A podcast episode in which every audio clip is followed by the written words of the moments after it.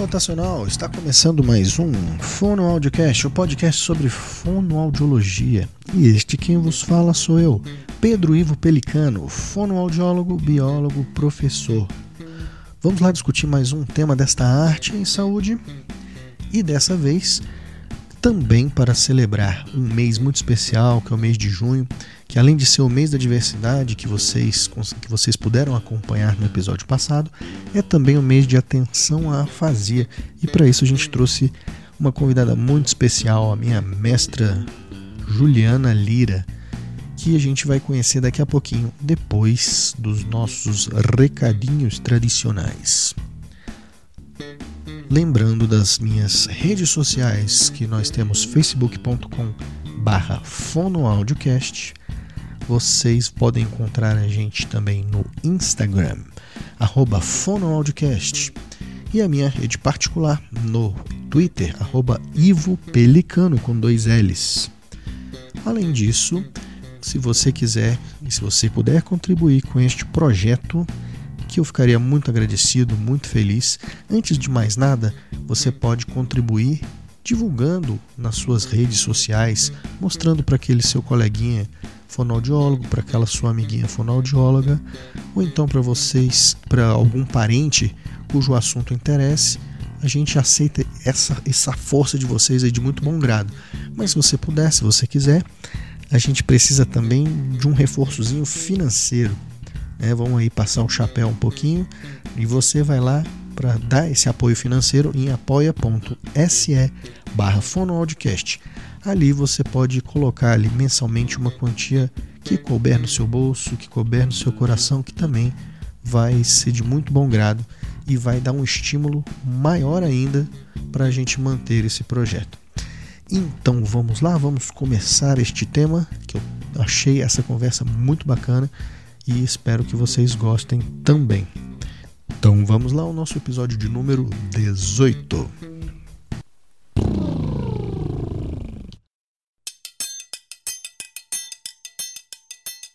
Então estamos aqui com a nossa convidada, a professora Juliana, da Universidade de Brasília. Tudo bom, professora? Por favor, apresente-se. Olá a todos. Quero agradecer, em primeiro lugar, a possibilidade de estar aqui, né? Parabenizar pelo podcast com temas tão interessantes aí no mundo da fonoaudiologia, tanto para fonoaudiólogos e para levar a, as pessoas, né, um pouco da nossa vida como fonoaudiólogos. Parabéns, Pedro. Obrigado, estamos aí para isso mesmo, para divulgar. Traz aqui um pouquinho da sua experiência, professora, do seu currículo. Então, pode me chamar de Juliana. A gente, é, eu conheço o Pedro, né, como professora, mas aqui nós já somos colegas. Ele já é um colega fonoaudiólogo, não é mais meu aluno. E eu sou fonoaudióloga desde 2002, me formei em São Paulo e vim para Brasília para ser professora da Universidade de Brasília, né? É, cargo do qual eu tenho muito orgulho.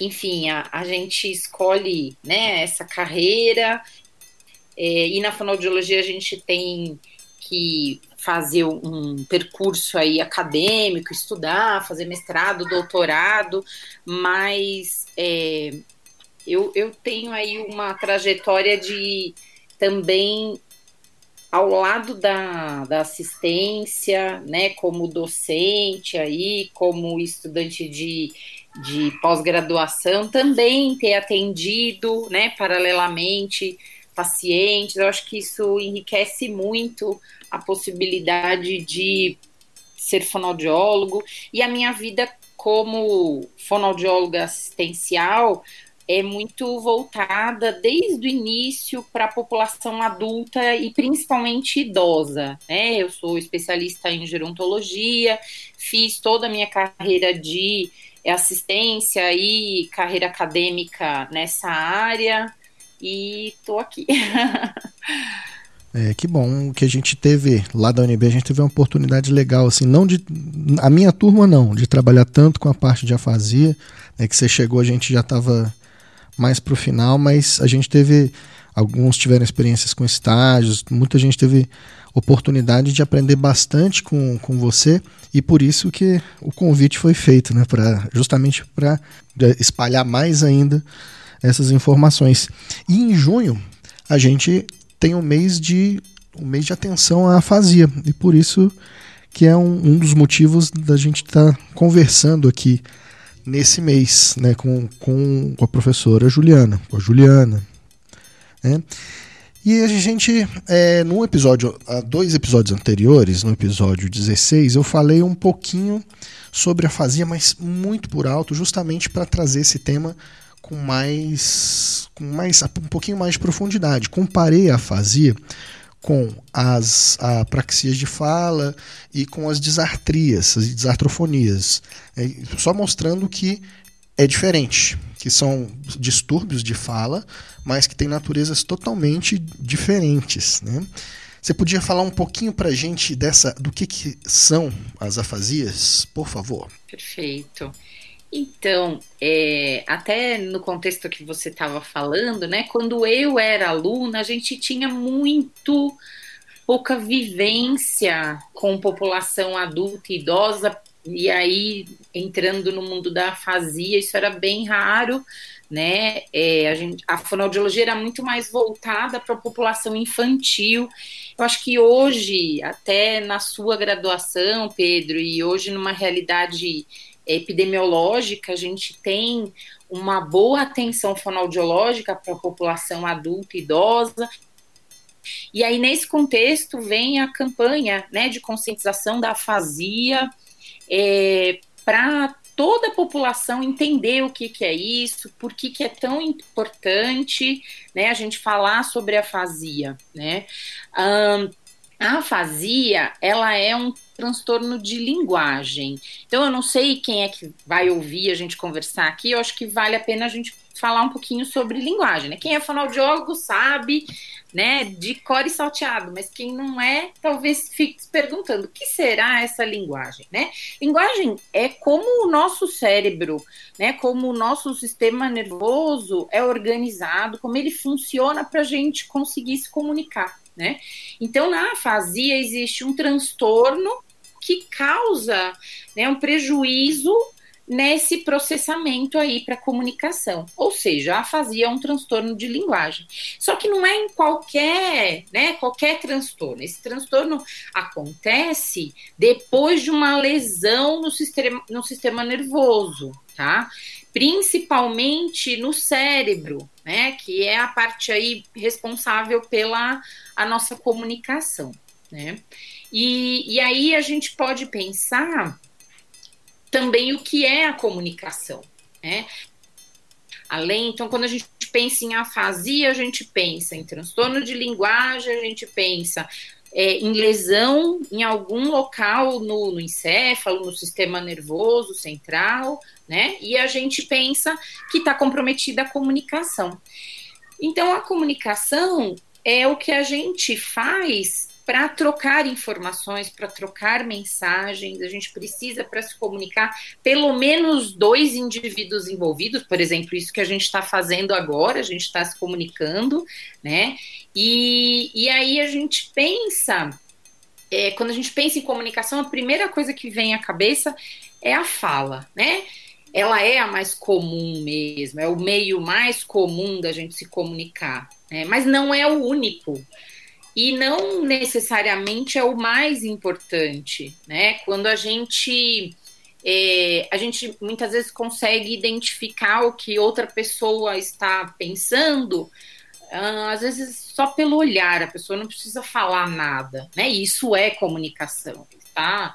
A, a informação, a, a mensagem está sendo passada, né? Então Vamos pensar que para a gente se comunicar, para acontecer aí a linguagem, esse processamento, a gente precisa de alguém que faça uma emissão e pelo menos outra pessoa, né? Outro indivíduo que esteja recebendo aí essa mensagem que foi emitida, né? Um, e aí a gente pode pensar, vamos voltar lá, né? É, em afasia, a gente pode pensar que a afasia tem um comprometimento aí desse processo, né?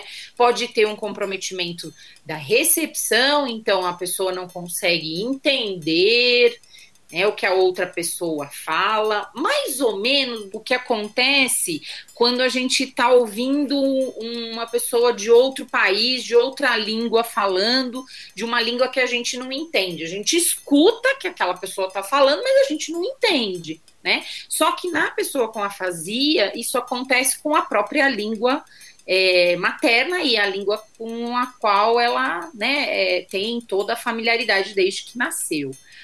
E, e também na afasia podem acontecer alterações da própria emissão, né? Então a pessoa não consegue fazer né, a expressão, seja verbal, seja pela fala, ou não só pela fala, ela pode perder também outro tipo de, de expressão, por exemplo, perder gestos, tem alguns estudos que colocam que na pessoa com afasia existem alterações da comunicação gestual e outros meios, né, a, a comunicação escrita também pode ser prejudicada na afasia, né.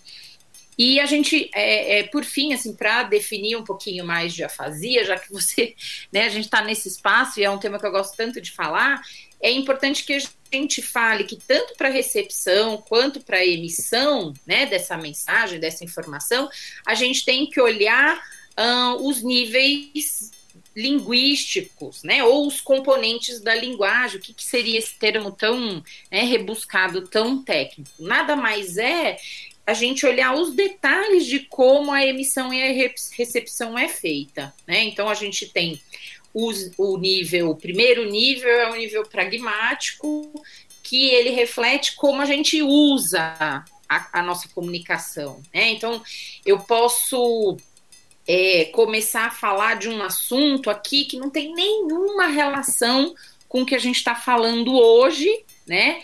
E aí eu posso estar apresentando uma alteração pragmática. Poxa, mas a Juliana foi convidada para falar sobre afasia e aí ela vem e me fala sobre joelho. Né? É, isso não tem muito a ver com o contexto do que está se falando. Isso pode acontecer na pessoa com afasia, né? Um, uma alteração no nível da pragmática. Outra coisa que pode acontecer também é uma alteração no nível da semântica. O que, que é semântica? É tudo relacionado a um conteúdo do que a pessoa fala. Né? Então, uh, vamos pensar que eu quero falar a palavra linguagem, né? E aí eu não consigo falar essa palavra e eu começo a pensar no conteúdo. E aí eu começo a falar para você, olha, eu não lembro o que eu quero falar, mas eu é, gostaria, né? É, é, o que a gente é o processamento que a gente usa para se comunicar, como é mesmo? Então, eu não estou necessariamente lembrando, né, do conteúdo daquela palavra, né? Mais especificamente, eu posso dissociar, assim, eu posso separar. Quando eu não não sei o nome da palavra, que é isso que eu queria falar. Por exemplo, eu queria falar a palavra linguagem, mas a palavra não me vinha à mente. Né? Isso é uma dificuldade de acesso ao léxico, outro termo bem técnico. Né? O léxico nada mais é do que aquele conjunto de sons que formam uma palavra. Né? E aí a gente muda a cada língua. Então, se eu estiver no Japão, linguagem tem um outro nome que a gente usa, né? Aqui no Brasil é um. É, e além do léxico, a gente tem o conteúdo é, propriamente dito, que é o que significa aquela palavra, né? A definição, as relações com outras palavras, todo esse conteúdo, ele também faz parte desse aspecto semântico, tá?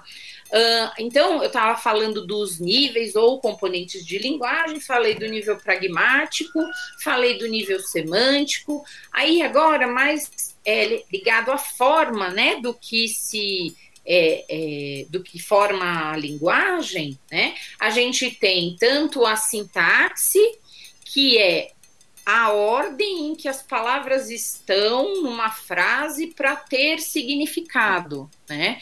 Então, se eu falo, eu quero comer cachorro quente, você vai entender, né? Agora, se eu falar, eu quente quero comer, será que faz o mesmo sentido, né?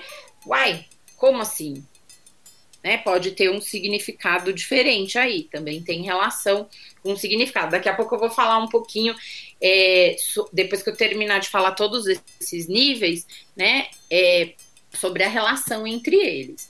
Pensando na forma aí da, da nossa linguagem, além da sintaxe, a gente tem a morfologia, que é exatamente como as palavras são é, feitas, né? A ordem dos pedaços das palavras, certo? Então, por exemplo, é, vamos pensar numa palavra menino. A gente sabe que menino se refere a um gênero masculino, porque tem um pedaço lá da palavra, que é o O no final de menino, que se refere ao gênero masculino. Então, eu estou falando assim: a Ana e o João foram à praia o menino entrou no mar. Então a gente sabe que foi o João que entrou no mar, né? Isso é na morfologia. E por fim, em termos dos componentes da linguagem, ou os níveis da linguagem, em termos de forma, a gente tem ainda o nível da fonologia, que vai analisar mais especificamente os sons, os pedaços da palavra divididos por som, ou o que a gente chama de fonemas, né?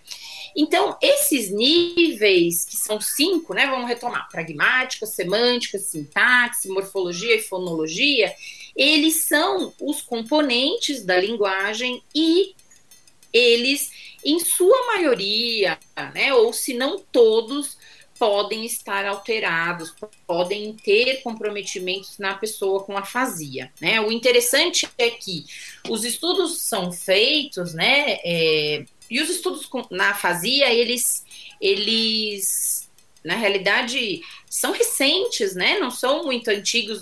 O máximo, né? O mais antigo que a gente tem aí é 1800 e pouco, né? Vamos pensar na história de toda a medicina, né? De todo o conhecimento. A gente pensa assim, tudo que é relacionado ao cérebro é muito mais recente, né?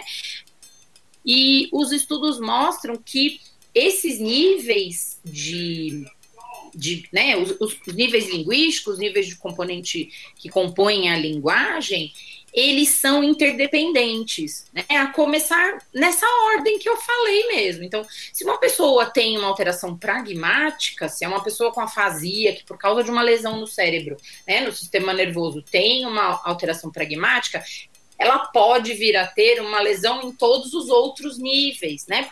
Porque tudo começa pela pragmática, pelo contexto, pela intenção que eu quero falar. Se eu não tenho intenção de falar, se eu não tenho intenção de comunicar, se eu não tenho intenção nem de ouvir, de entender você, não vou me comunicar. Isso pode gerar uma, né, um, um comprometimento, certo? E assim sucessivamente tá? Então, se existe é, um, um, comprometimento no nível da semântica, bem provável que vá estar comprometido o nível da sintaxe, o nível da morfologia, o nível da fonologia, e assim vai. Né? Nossa, aqui 15 minutos de uma pequena aula, espero que as pessoas estejam anotando, que pode cair na ah. prova.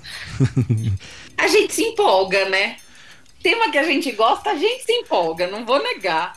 não, o legal de, o legal de conversar com o fonoaudiólogo é que todo fonoaudiólogo gosta de, de falar e empolga sempre na, na no assunto dele, assim, aí vai, vai, vamos embora sempre. Isso, isso facilita muito o trabalho da gente aqui, que não precisa ficar enrolando tanto. É, Juliana, uma coisa que é muito marcante, assim, é que o que você falou, normalmente as afasias elas vão vir decorrentes de lesões. Né? Essas lesões, pode ser, por exemplo, as mais comuns são AVCs, acidentes, acidentes automobilísticos, qualquer lesão, é, um, um trauma crânioencefálico, alguma coisa nesse sentido. É, tem, existem zonas específicas no cérebro que podem, tá, podem ser afetadas, assim, que vão interferir na emissão, na recepção. E existe também uma certa controvérsia a respeito dessas, dessas zonas do, do cérebro, assim, responsáveis pela fala. Você pode, poderia também falar um pouquinho? Isso é bem interessante, assim, até em termos históricos, né? Como eu estava falando, é, a, os estudos começaram lá em meados de 1800, né? E com um um estudioso é, francês chamado Paul Broca. E aí ele descobriu que tinha uma área no cérebro, né, mais ou menos é, né, na, em meados aí do que a gente chama do lobo temporal, né, os, o cérebro da gente, ele é formado, né, por várias circunvoluções, ou é, alguns, né, como se fossem algumas, é, alguns caminhos, assim, que popularmente a gente pode pensar que são minhoquinhas, né, formato de minhoquinhas. Então, o termo técnico é circunvolução, né? Então ele ele verificou em se eu não me engano, foram três pessoas, né, na época, que as pessoas que tinham é, uma determinada lesão, uma modificação nessa terceira circunvolução aí do lado esquerdo, que é do hemisfério esquerdo do cérebro, elas apresentavam alteração é, bem parecida, né? E, e essa alteração ela tinha a ver com uma fazia, né? Então a pessoa não conseguia falar as palavras inteiras, ela fazia é, trocas dos sons das palavras, né? Então, isso a gente chama de parafasia. Então, trocava os sons, parafasias fonêmicas, né? Um discurso bastante é, não fluente, né? Daqui a pouco a gente fala um pouquinho mais disso, mas aí tinham algumas características aí, ou tinham bastante dificuldade de falar mesmo, de emitir, e tinha uma supressão, uma redução de fala, né? E assim foi iniciando, né? Então vamos pensar que essa, que esse indivíduo, é, esse estudioso chamado Paul Broca, ele é, estabeleceu ali que aquela área levava né, a uma dificuldade de fala. Então essa área é, é, é a tão famosa área de Broca. Né? Outro indivíduo bastante importante é o Wernicke, né? Que um pouco depois do Broca eu fui até pesquisar que ano, então o Paul Broca ele descobriu essa área em torno de 1861 e o Wernicke foi e descobriu em meados de 1874, né? E aí ele começou, o Wernicke ele descobriu uma área que é um pouco mais anterior aí do que a, a área de Broca, é na primeira circunvolução ali do hemisfério esquerdo, mais ou menos na parte medial, que é o lobo temporal, né? Que as pessoas que tinham lesão nessa área não entendiam o que as outras pessoas falavam, né?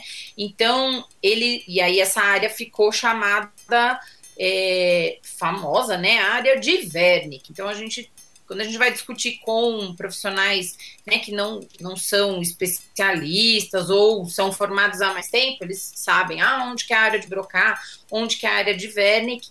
Só que nessa época, em 1800 e, né, e pouquinho aí, 1860, 1870 e pouco, não existia exame de imagem, era né, análise é, pós-mortem, enfim. E aí, hoje se sabe com o estudo que essas pessoas não necessariamente tinham só afasia, né? Elas tinham provavelmente o que a gente chama de demência, que é uma doença degenerativa, que o cérebro vai né, é, perdendo as suas funções, todo o encéfalo vai perdendo as suas funções. E aí, outra coisa também que foi se descobrindo na, na literatura é que as pessoas, muitas pessoas que têm aquelas é, manifestações, aquela, aqueles sintomas da, do que o Wernicke falou, não necessariamente tinham lesões na área de Wernicke, né? E o, o que o Broca falou, não necessariamente na área né, que o, o Broca estabeleceu. Então, claro, naquela época eles foram desbravadores, é, foi um marco, porque vamos pensar que não tinha tomografia, não tinha ressonância, não tinha nenhum exame de imagem, não tinha ninguém que falava aquilo. Então isso foi muito marcante, mas com o advento do exame de imagem, né, tudo é muito mais fácil de se descobrir. Então isso caiu um pouco por terra, é meio controverso, mas a gente aprende na faculdade, né, que tem a área de Broca, a área de Wernicke e uma área que é, que liga essas né, essas duas áreas. Então, vamos pensar que na área de. Quando a lesão é na área de Broca, existe a afasia de Broca. Quando a lesão é na área de Wernicke, existe a afasia de Wernicke. Quando é na ligação entre essas duas áreas, é a afasia de condução. Mas na prática não é isso que a gente vê. Quando a gente vai olhar o local da lesão e comparar com é, o, as manifestações, os sintomas que a pessoa tem, não tem essa relação muito direta, sabe? Então, se sabe o quê? O que, que hoje a, os estudos e os estudos hoje conseguem é, ver até análise de imagem, né, dinâmica. O que, que é isso? Existem aparelhos que, enquanto a pessoa está fazendo determinada atividade, por exemplo, atividade de fala, responder a algum estímulo para saber se ele está compreendendo ou não, nesse momento consegue ter um aparelho que detecta onde ativa no cérebro, né? Então é muito mais sensível, né? Então hoje se sabe que as regiões, né? A, a, a, não existe só uma região ou as duas regiões. Existe ali o que se chama é, de várias regiões no lobo temporal, né? Seja mais anterior, mais ligado com o lobo frontal, lobo frontal, ou mais posterior com o lobo parietal, mas acaba ativando várias regiões, né? E aí, para cada tipo de, é, de estímulo, pode ativar né, uma região específica. Eu acho que um, um dos estudos, né, uma linha de estudos que eu acho bastante interessante é a linha de estudos que é, analisa a semântica. Então, como que a gente é, processa, como que a gente armazena o conteúdo daquilo que a gente tem, né? Então, vamos pensar que a gente tem um dicionário mental na nossa cabeça que está lá armazenado todos os léxicos, todos os nomes que a gente fala, que a gente escreve e tudo que significa esses nomes, né? E aí, é, um, alguns estudos bem recentes, assim, de 10 anos para cá no máximo, vêm descobrindo que existe uma rede de ligação, mais ou menos nessa região que eu falei, né, no lobo temporal, na divisão com frontal, e, e incluindo inclusive o frontal, incluindo um pouco do parietal, que é, é armazenado por é, traço físico perceptual. Então, vamos pensar assim: ah, que eu quero falar a palavra gato.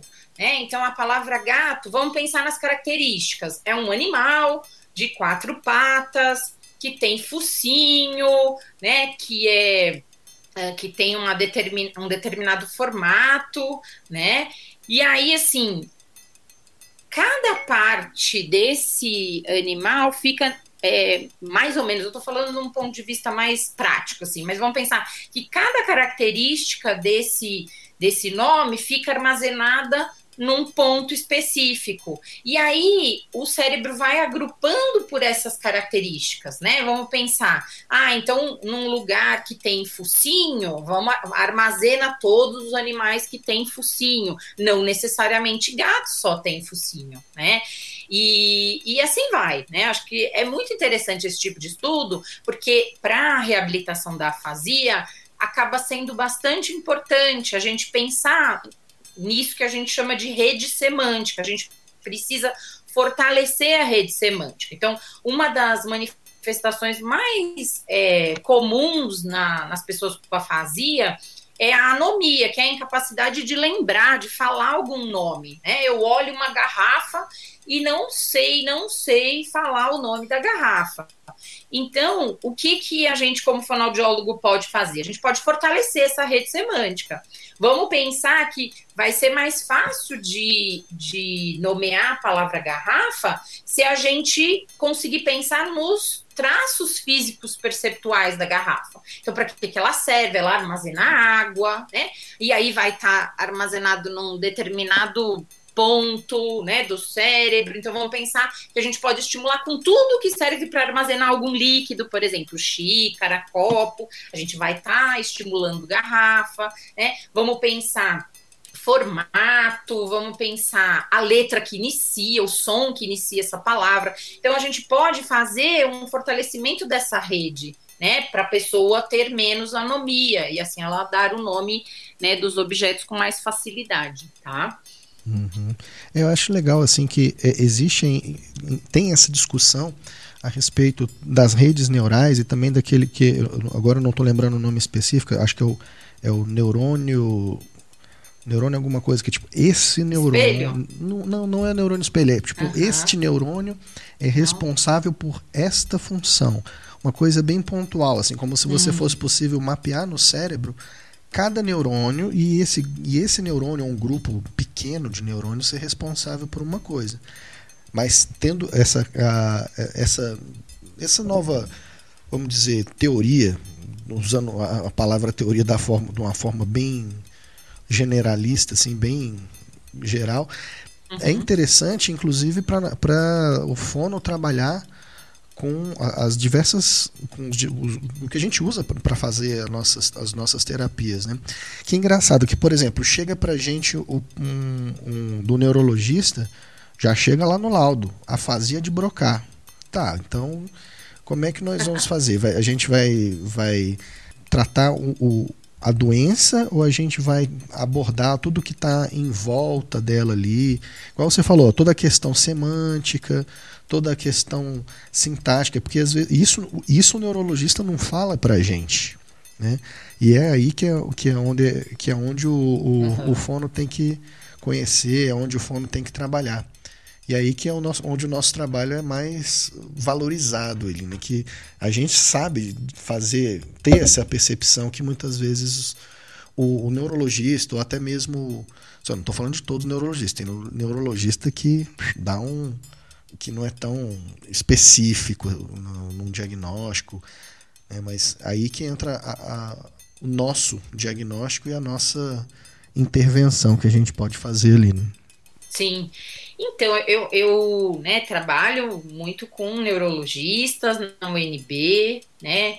É, trabalho basicamente com neurologistas e geriatras. Eu acho que é, o profissional médico ele tem o conhecimento sobre o que é afasia, os tipos de afasia, principalmente na residência, né? Na graduação ele tem mais de uma maneira mais simplória, mas eu acho que a gente tem que ter muito consciente que o profissional que sabe todos os detalhes da afasia e o profissional que é deve ser especializado, né, na em conhecer as afasias é o fonoaudiólogo, né? Então, é, o neurologista, assim como a gente não vai ter conhecimento com toda a terapêutica medicamentosa, né? Mas a gente sabe dos remédios. Quando a gente vê um paciente nosso, né? Vê uma receita, vê a prescrição de determinados remédios, a gente sabe para que é, a gente sabe o que está acontecendo, mas a gente não vai entender profundamente isso. Acho que é a mesma coisa em relação às afasias, né? O, o médico tem que entender, e principalmente os neurologistas, eles entendem de afasia, mas quem vai dominar, por exemplo, entender cada característica de cada tipo de afasia, que a gente chama de manifestações, né? Cada manifestação, cada manifestação das afasias, é, a classificação dos tipos de afasia, porque existem muitos tipos, né? E o que fazer com cada manifestação, o que fazer, principalmente isso, o que fazer com cada manifestação, o que fazer com cada afasia, é o fonoaudiólogo, né? E aí, assim, é, é muito é muito bacana quando a gente tem essa troca é, eu já, né, é, é, eu tenho, eu sou privilegiada nesse sentido, assim, porque eu sempre atuei em ambientes em que a intervenção multidisciplinar ou até interdisciplinar era privilegiada, né? Então, mas eu acho que é, o que o, o médico, né, o que a gente pode fazer é sempre uma troca, é uma construção né, de, de conhecimento, porque aí também, ah, eu posso pensar, ai, afasia sou eu que entendo como fonoaudiólogo, então eu não vou falar nada para ele. Não, acho que a gente tem que trocar até para ter uma relação de confiança, né? E ele, o profissional médico, conseguir entender a importância do fonoaudiólogo na equipe quando tem né, um paciente com afasia. E principalmente para reabilitação, porque não adianta só o diagnóstico, né? Não adianta entender qual é a afasia, o que, que a compõe, se não faz nada. Isso é o fonoaudiólogo, não tem como fugir, né? É verdade. E uma coisa que, é, que você falando assim das manifestações, é uma coisa que a gente lembra e escuta muito, quando houve-se um senso comum, quando se fala de afasia, eu falo assim, não, é porque aquela pessoa não consegue falar ou a gente ouve também, ah, a pessoa está caducando, mas a afasia não é só isso, né? tem várias manifestações diferentes, a própria afasia de Verne, que você falou que não tem a ver com a, não tem a, ver com a emissão, mas sim com a recepção. Então a pessoa pode falar, inclusive até pelos cotovelos, mas ela está afásica. Né? Mesmo assim, ela tem uma lesão de, de recepção, mas a, a emissão dela está funcionando direitinho ali, né? Pelo menos para produzir a fala, né? Sim, é muito interessante, né? Então, a, as afasias, elas podem ser classificadas basicamente em três tipos, né? Em afasias emissivas, onde a emissão está mais alterada do que a compreensão, né? Por exemplo, a famosa e mais comum de todas, que é a afasia de Broca, que é uma é, afasia emissiva, né, que o paciente ele tem, que o, a pessoa, geralmente, né, hoje o, o termo é, correto para falar é a pessoa com afasia, a gente evita falar paciente. Então, que a pessoa com afasia, ela vai ter uma supressão de fala, ou de escrita mesmo, ou é, se for uma gravidade maior, né? Ou então uma emissão comprometida aí com uma redução de fala, com é, trocas fonêmicas, que a gente chama de parafasia, com bastante anomia, bastante trocas é, gramaticais, então ela, ela não consegue né, é, fazer uma frase usando as palavras, os verbos conjugados corretamente, ou então omite palavras na frase, né? Então, vamos pensar que a emissão dela está truncada, né, tá quebrada, até a gente chama de emissão não fluente, mas a compreensão dela está mais preservada, né?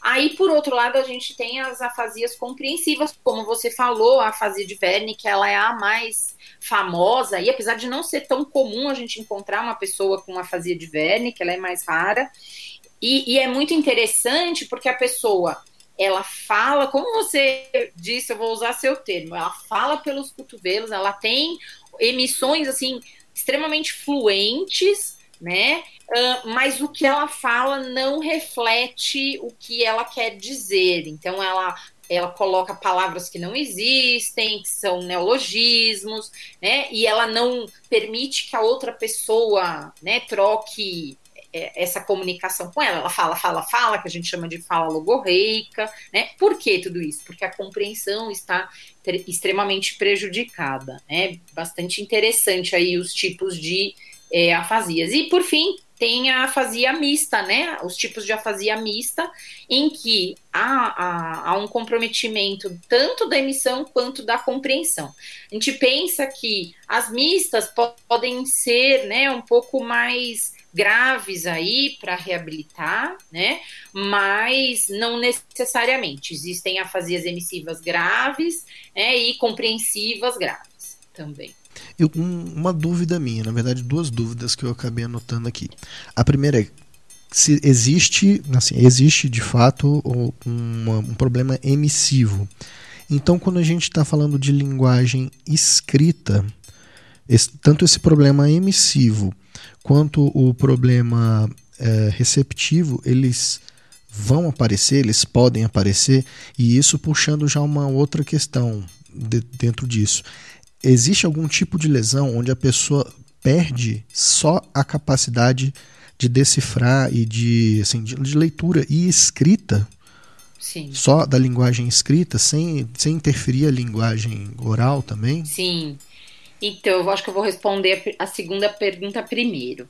É, é, exatamente, é, podem ter lesões específicas né, no sistema nervoso central que levam comprometimento somente da comunicação gráfica, né, a capacidade de ler, de escrever e de entender. Né? Quando existe é, uma, uma alteração aí da capacidade de ler a gente chama de dislexia, né? Que é diferente daquela dislexia de desenvolvimento que a, a criança né, apresenta. É uma dis dislexia adquirida, ou seja, quando todo o sistema gráfico de linguagem já está pronto, já está funcionando lá 100%, vem a lesão e faz né, esse comprometimento acontecer. Então, e quando ocorre é, uma, um comprometimento da capacidade de escrever, né, por causa do processamento aí da escrita relacionado à linguagem, e não necessariamente porque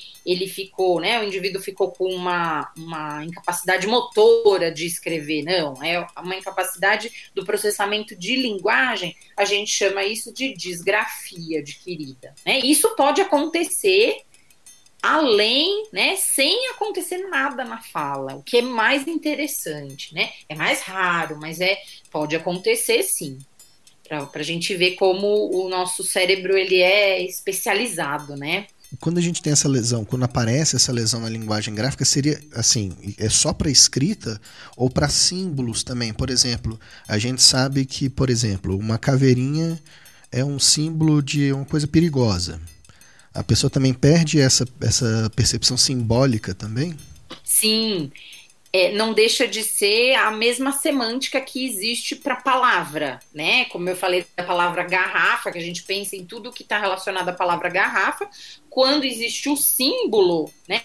Que a gente vê uma caveira, aquilo tem um, um, significado por trás, né? Perigo, ou que você vai se machucar, enfim. E a pessoa pode perder. Se ela tiver um, um comprometimento semântico, tanto ela pode perder para o conteúdo né, é, gráfico, né, pensando em letras, ou mesmo é, fonêmico, pensando em sons, mas pode perder também a, a parte semântica para gestos e para símbolos, né? Então eu posso fazer um símbolo de joia para essa pessoa, né? Colocar meu polegar para cima é um símbolo de joia. E ela não entendeu o que isso significa. Isso pode acontecer, sim. Hum, legal, e é isso tudo no visual, né? Não é no auditivo. De, isso é o mais intrigante dessas da, das afasias em si. Sim, e não, então, é porque a, a, na realidade o processamento da linguagem ele começa pela entrada né, via órgãos do sentido.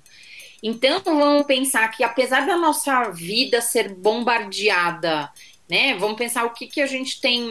Quando a gente pensa em linguagem, a gente pensa muito em audição, em estímulos auditivos, em fala, em som, mas não só, né? A pessoa pode perder o significado, por exemplo, para um cheiro. Eu sinto cheiro de flor e eu não sei o que, que aquilo significa. Tudo isso pode ser uma fazia e é muito interessante, né? E a gente não investiga tanto isso, a gente só fica no visual auditivo, mais no auditivo ainda, né? Ah, sim. E, e uma outra questão também que que a gente que eu estava pensando que muitas vezes é, você falou que você falou lá atrás que tem a ver muito com demências também. Demências também podem causar a, as afasias. Existe a, a pecha né, da pessoa que está com demência que está ficando gagá que está acontecendo todo está ficando velho né? E são coisas que a gente que é interessante a gente distinguir né? Do que que é a, a, a, idade coisas da idade e o que que pode ser realmente uma demência que está provocando esses sinais né?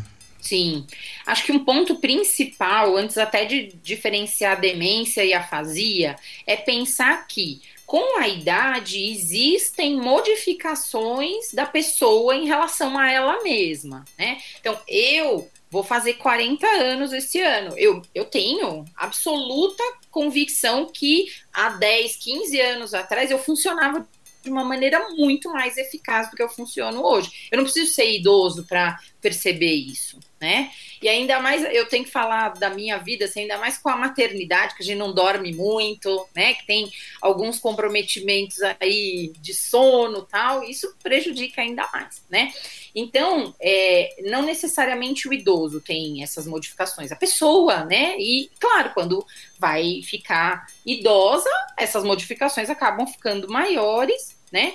A não ser é, mas isso não quer dizer que seja doença, que seja um, um, uma lesão patológica. Não, são modificações que a gente consegue fazer ajustes, que a gente consegue se adaptar e a vida segue normalmente, né? Na afasia e na demência, a vida não segue normalmente. Aí vamos pensar na na diferença aí de afasia e de demência, né? A afasia, ela é uma manifestação, ela é uma síndrome aí, um conjunto de sinais que acontecem, como você falou, decorrentes do quê?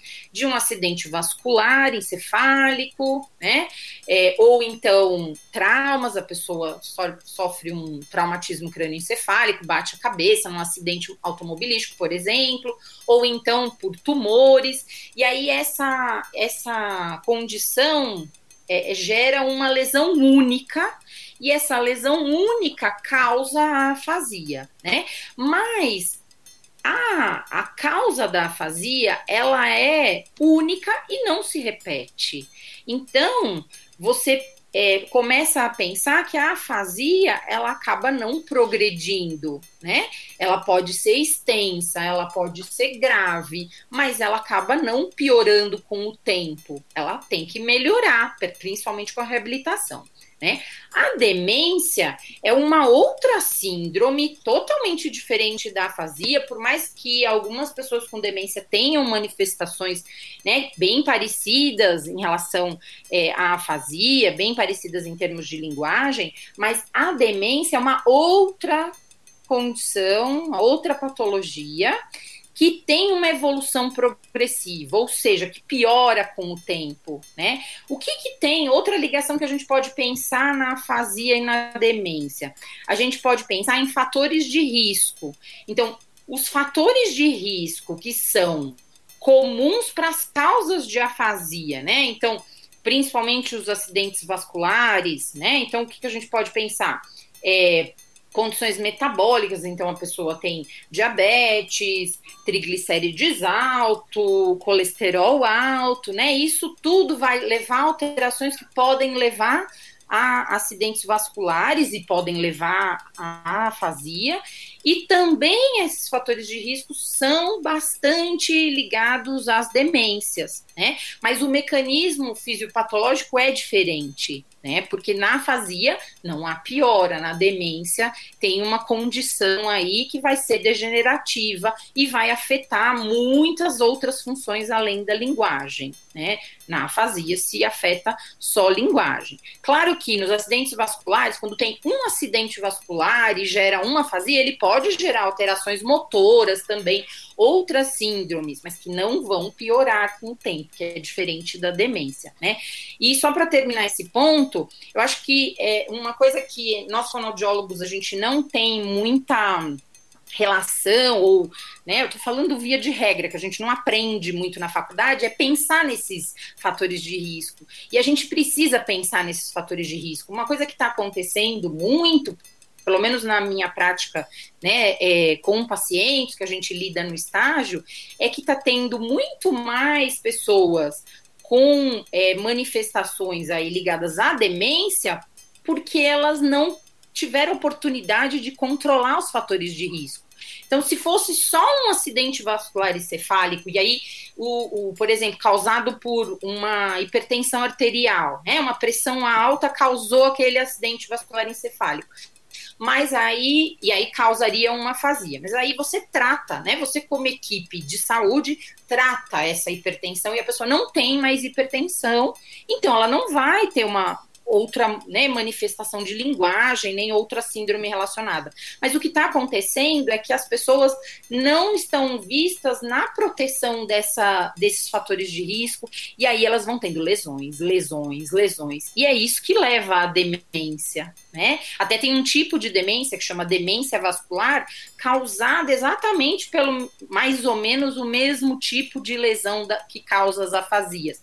Mas a questão é que essas lesões são acontecem repetitivamente e leva à demência, né? Então acho que a gente como fonoaudiólogo precisa entender um pouco mais e trabalhar um pouco mais na prevenção dos fatores de risco dentro da equipe multidisciplinar, sabe, Pedro?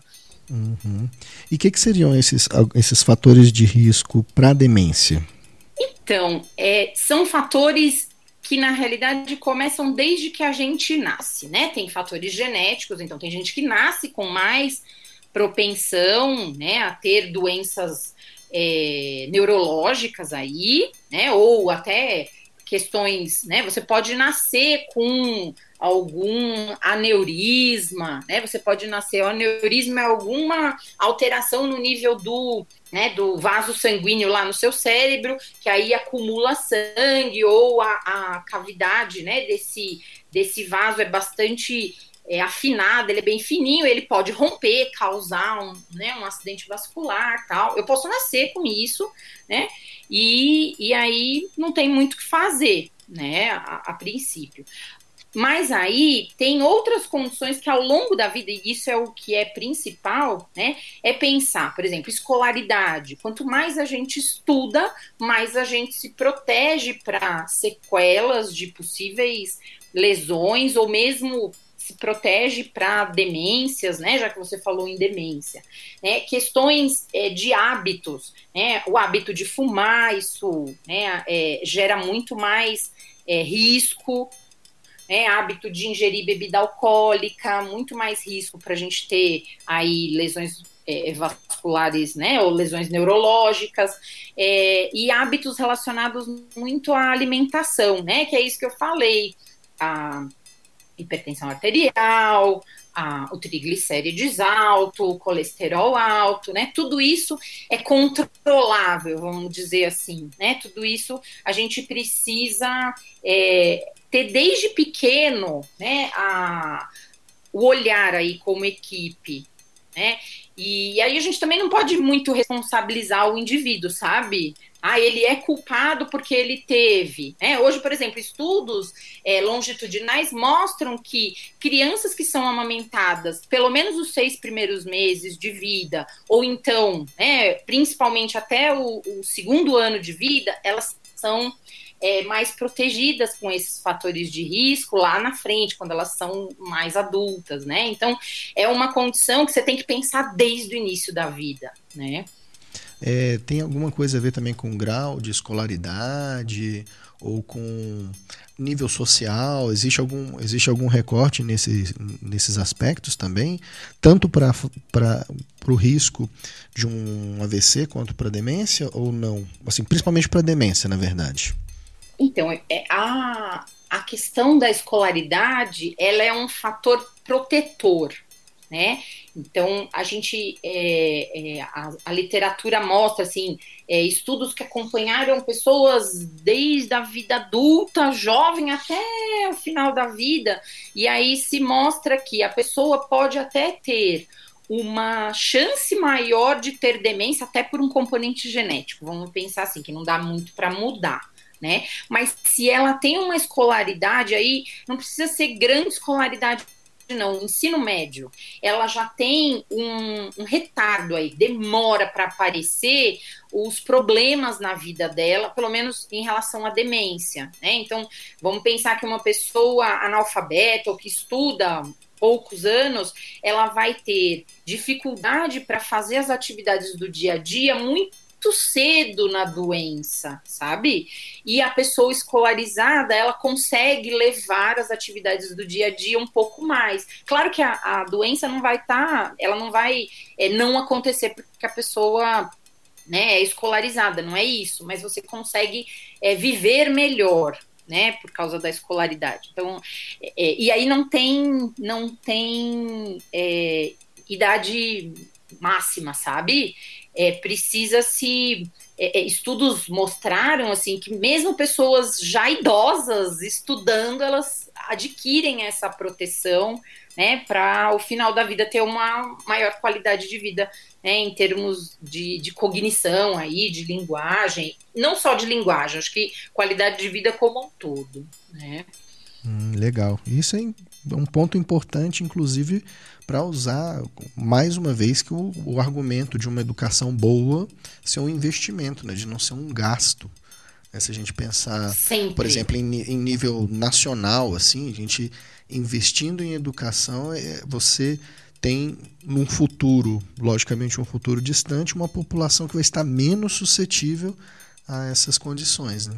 Sempre. Isso é, acho que duas coisas, né? É uma grande nação que pensa nas, nas suas, nos seus cidadãos pensa, né? Que tem que tem que abranger isso que você falou, tem que investir em educação de qualidade para todos, em qualquer momento, e em uma saúde de qualidade. Porque se você tiver atenção primária que trabalhe nos níveis de modo a promover saúde, a prevenir esse, né, a prevenir esses fatores de risco, a pessoa vive muito e vive bem, né?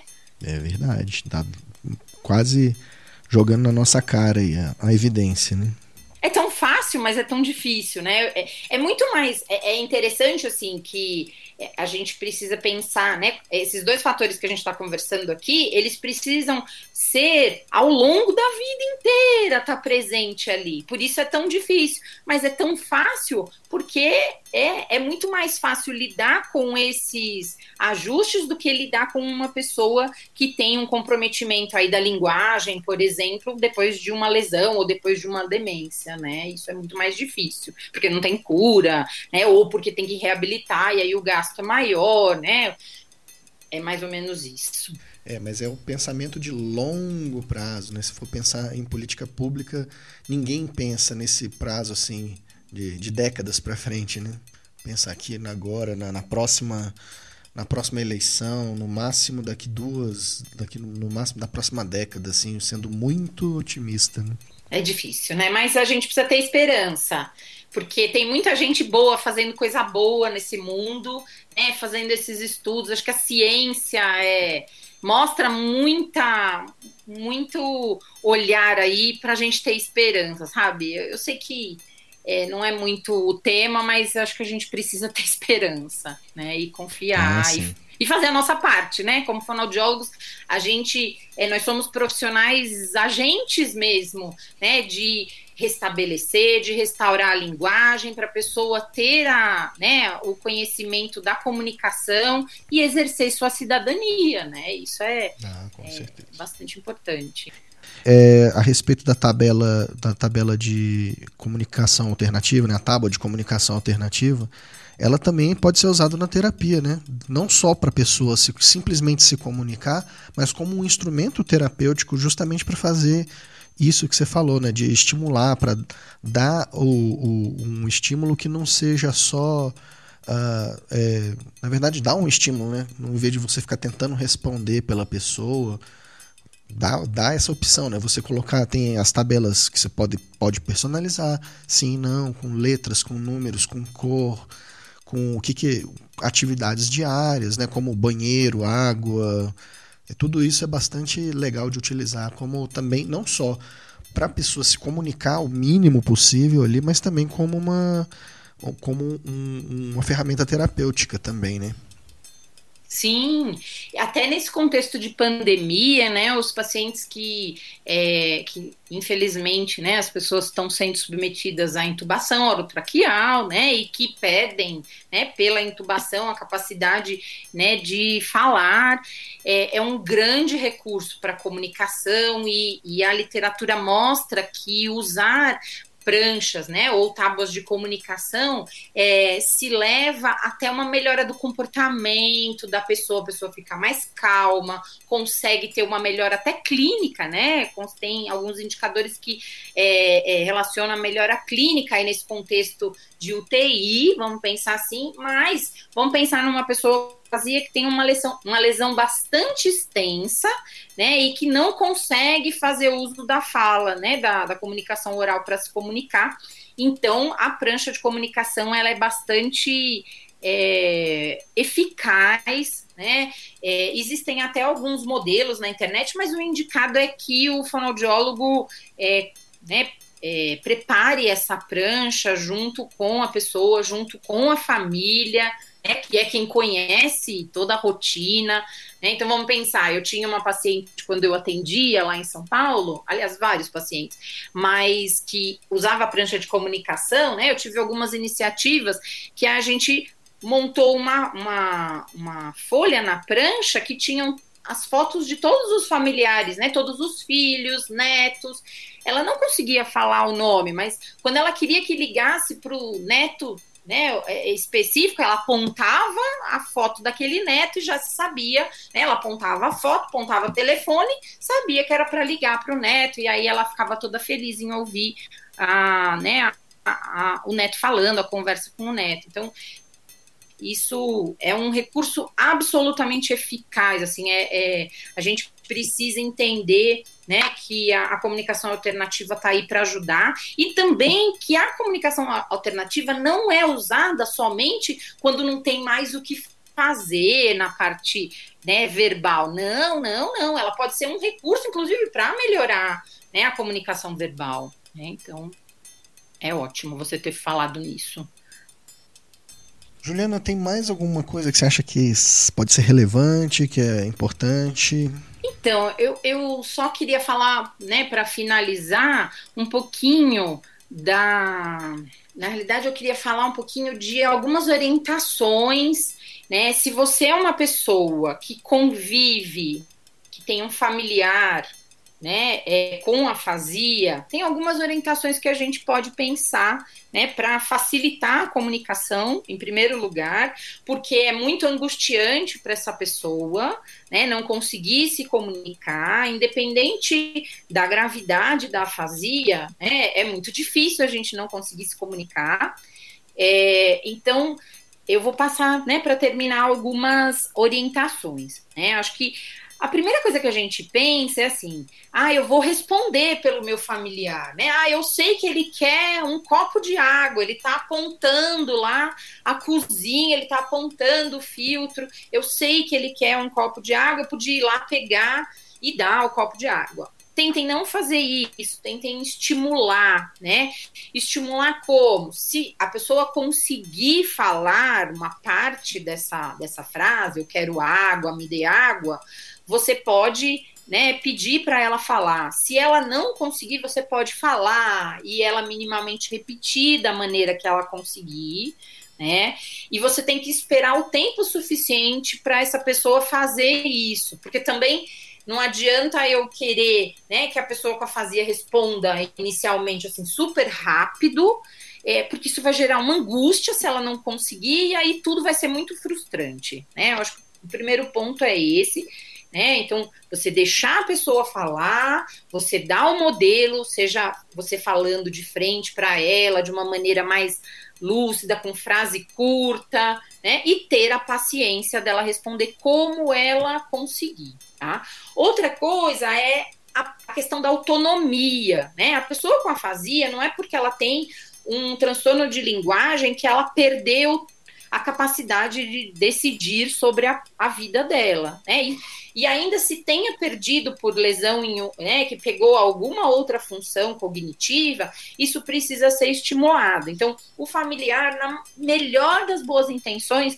é, costuma já separar ah, a roupa do dia, a comida que ele vai comer, tudo, né? Não, a pessoa não precisa fazer nada, tá tudo prontinho ali não faça isso, né? Dê opções. Olha, vamos lá. Se a pessoa tem dificuldade de entender, é, coloque né, duas opções, minimamente aí. Ah, vamos, é, vamos colocar roupa. Você quer a camisa branca ou você quer a camisa azul?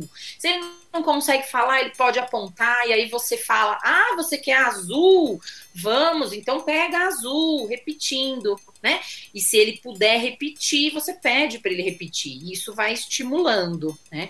Outra coisa é fazer perguntas de sim e não, né? Então eu posso chegar para uma pessoa com a fazer e falar assim: "O que você quer almoçar hoje?" E aí isso pode ser muito difícil para a pessoa responder, né? Eu posso transformar para perguntas cujas, cuja resposta seja sim ou não. Então eu posso falar: "Você quer macarrão?" E aí fica muito mais fácil, porque ele pode até responder com a cabeça, se ele não conseguir né, fazer uma emissão oral. Né? Então, isso vai dando autonomia, poder de decisão sobre a vida dessa pessoa, né? E, e, e é estimulador, né? Hum, eu acho que é isso, assim, eu queria né, agradecer e, e, me colocar à disposição, né? Uh, eu vou deixar, eu posso deixar meu e-mail, Pedro? Claro, claro. Pode deixar todos os contatos. Então, a gente tem. É, agora, na pandemia, a gente está com o serviço né, de estágio parado, mas é, a gente né, espera que isso tudo passe e a gente volte, mas de qualquer forma, a gente estava fazendo algumas iniciativas de atendimento remoto, né, telemonitoramento, teleconsulta para os nossos pacientes, né, é, que são atendidos geralmente no HUB. Então, vou deixar meu, meu e-mail, quem quiser tirar alguma dúvida, enfim, né, pode me procurar. Meu, meu e-mail é Juliana Lira, né, L de lápis, I de igreja, R de rato, A de amor, Lira. Então, Juliana Lira, tudo minúsculo e junto, arroba unb.br. UNB é a Universidade de Brasília. Tá bom? Estou à disposição. Tá, joia. Vai ficar aqui no áudio e também vai estar tá por escrito na nossa descrição ali, professora. Oh, maravilha. Obrigada, Pedro. Parabéns, viu? Legal. Então eu acho que temos um episódio que eu particularmente achei muito bom, uma verdadeira aula, que é o que era isso que eu estava esperando, tá? Foi inclusive pra, acima das minhas expectativas, gostei bastante e espero num futuro não muito distante contar com você de novo para outros outros papos aí dentro da fono, dentro da linguagem. Conte comigo. Pode contar. Eu adoro falar de idoso, viu? Se você quiser, eu falo. Ah, não, idoso, vamos ter oportunidade. É o que eu mais, né? É a população que eu mais atuo. Obrigada, viu, pela oportunidade. Parabéns pelo seu trabalho. Parabéns mesmo. Então, acho que os nossos trabalhos transcorreram de forma justa e perfeita e estão em condições de serem encerrados. Tchau, tchau.